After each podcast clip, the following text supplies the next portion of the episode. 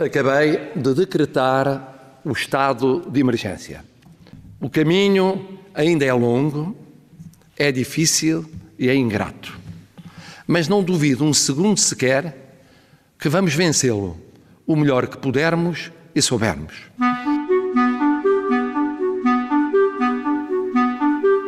Calma, amigos. Vai ficar tudo bem. Vai ficar tudo bem. Vai ficar tudo bem. Vai ficar tudo bem. Vai ficar tudo bem. Vamos, amigas, vamos todos ficar bem. Vamos. Vai ficar tudo bem. Vai ficar mesmo tudo bem. E em casa. Infelizmente, Miguel Esteves Cardoso não atendeu o telemóvel. Por isso, decidi seguir caminho e ir até ao VAR, um conselho fechado por todos os lados. Estou? Boa tarde, estou a falar com Lucinda Almeida. Sim? Daqui é a Joana Beleza, do Jornal Expresso. Olá, boa tarde. Ah, Eu estou-lhe a ligar porque nós começamos um projeto com as pessoas que estão em isolamento e eu sei que a Lucinda está em Ovar, não é? Sim, estou. Estou de castigo. Está de castigo em Ovar, que é neste momento um conselho fechado. E, Completamente. e eu, eu queria que me falasse um pouco sobre isso. Como é, que, como é que estão a passar os seus dias? Olha, eu estou fechado desde quinta-feira. Portanto, vai fazer oito dias. Uhum. São. eh, eu não sou ainda das que estou pior, porque eu moro mesmo no centro da cidade, moro em frente ao parque da cidade. Eh, ainda consigo ter uma vista que me dá um bocado de qualidade de vida, não é? Eh, ainda consigo ver verde, ainda consigo respirar ar puro. Mas eh, não é fácil porque é um apartamento. Quantas pessoas é que moram consigo? moro eu e a minha cadela. E ainda vai à rua passeá-la?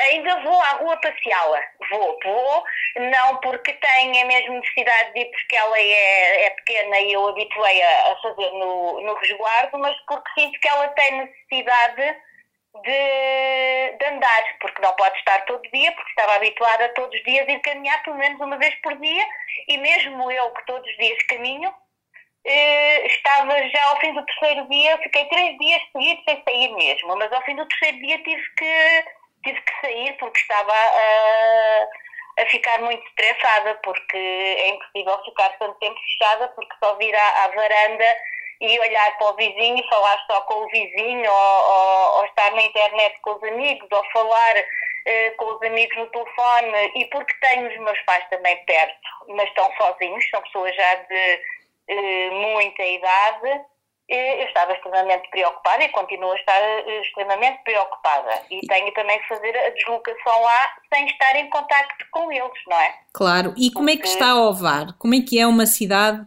em quarentena? Olha, é uma cidade, eh, é um vazio muito grande. Eh, Eu ontem fui ao parque com ela e a única coisa que eu consigo ouvir, e neste momento eu moro no centro da cidade, e eu consigo ouvir os pássaros a cantar e a água a cair eh, no açude no rio Está tudo fechado. completamente.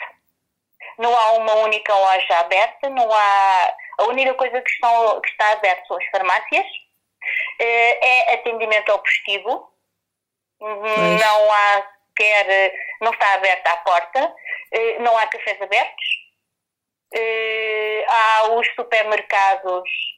eh, só há, há dois supermercados aqui assim no centro, os outros eh, supermercados que existem são mais na periferia, eh, que também estão abertos, as pessoas geralmente têm que se deslocar de carro, mas pelo aquilo que eu vejo e pelas fotografias que são postadas no Facebook, não há muita gente também na porta do, do supermercado. Ou seja, daquilo que sabe, eh, as pessoas estão a manter-se em casa e Estão, não estão a estão. sambarcar as coisas, os, os alimentos nos supermercados, nem a fazer compras Houve no início, houve. No início houve. Porque eu fui, antes de vir na quarta-feira, fui fazer as minhas compras normais e eram imensas pessoas com, a levar as coisas ui, sem, sem assunto, completamente. Agora não. E os mais velhos estão a cumprir uh, a quarentena, a ficar isolados em casa? Eh, no sábado, segundo as informações que eu tinha dos meus amigos, eh, e até eles refilavam um bocado nos comentários do Facebook, eh, os mais velhos eh, saíram, estava sol, estava bom e continuavam eh, na praça eh, a sentarem-se no, no banquinho a conversar. E os seus pais estão em casa? Os meus pais estão em casa fechados religiosamente. Não, não há E eu problema. nas orelhas. Diga-me uma coisa: Diga. quando isto passar, qual é a primeira coisa que vai fazer? Olha, quando isto passar, a primeira coisa que eu vou fazer é caminhar na areia à beira-mar. Sente falta da praia? Sinto, eu todos os dias vou ver o mar. E está preparada para passar muito tempo sem ver o mar? Eh, eu acho que sim.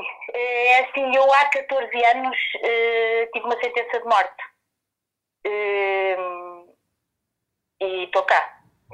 E tive dias que tive que ficar fechada em casa, porque não me era permitido sair, porque não estava em condições de sair.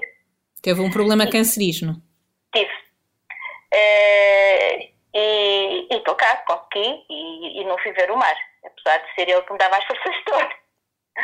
Eh, E eu acho que sim. Acha que se vai estou. ultrapassar?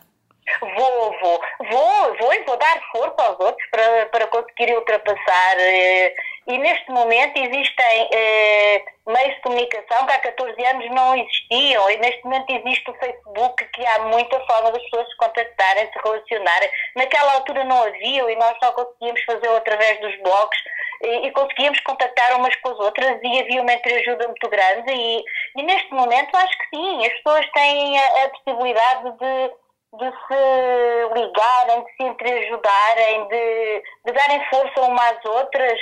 Se pudesse dar assim um único conselho a quem está neste momento em casa, isolado, como é o caso em Ovar de muitas, muitas pessoas, muitas famílias, que conselho é que daria para passarem bem o tempo?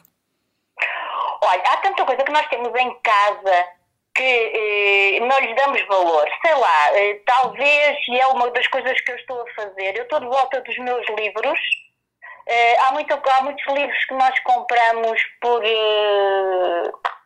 eh, Impulso. impulso e não os lemos, porque não dar uma volta a esses livros? E se calhar era agora a altura de os ler e de refletir sobre aquilo que lá está, eh, procurar aquelas coisas que já estão eh, a mais, que não nos fazem falta e que se calhar estão a fazer falta a alguém e que nós nunca temos tempo para ver o que é que está a mais e libertar a casa e libertar-nos de coisas passadas que não nos fazem falta, que também estou a fazer isso mesmo.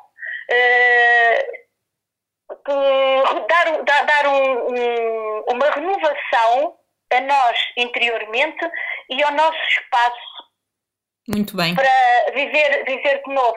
Não é fácil, porque eh, eu tenho uma filha na linha da frente a não sei quantos mil quilómetros daqui e onde eh, não estão a tomar as medidas que nós estamos a tomar. É uma enfermeira?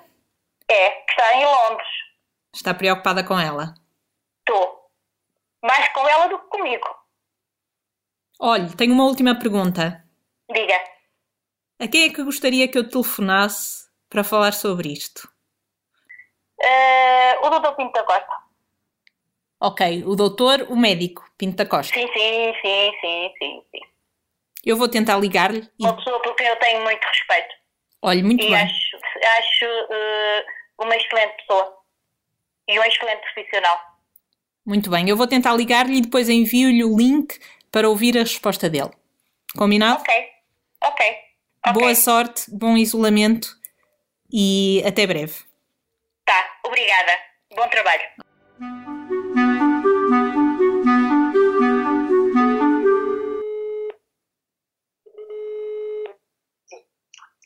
Sim, faz favor. Bom dia, este é o número do Dr. Pinto da Costa. É sim. Seria possível falar com ele uns minutinhos? Daqui é a Joana Beleza do Jornal Expresso. Só um minuto, favor. Obrigada. Sim, bom dia. No próximo episódio, o Dr. José Eduardo Pinto da Costa, 85 anos, quase 86, a dar aulas a partir de casa.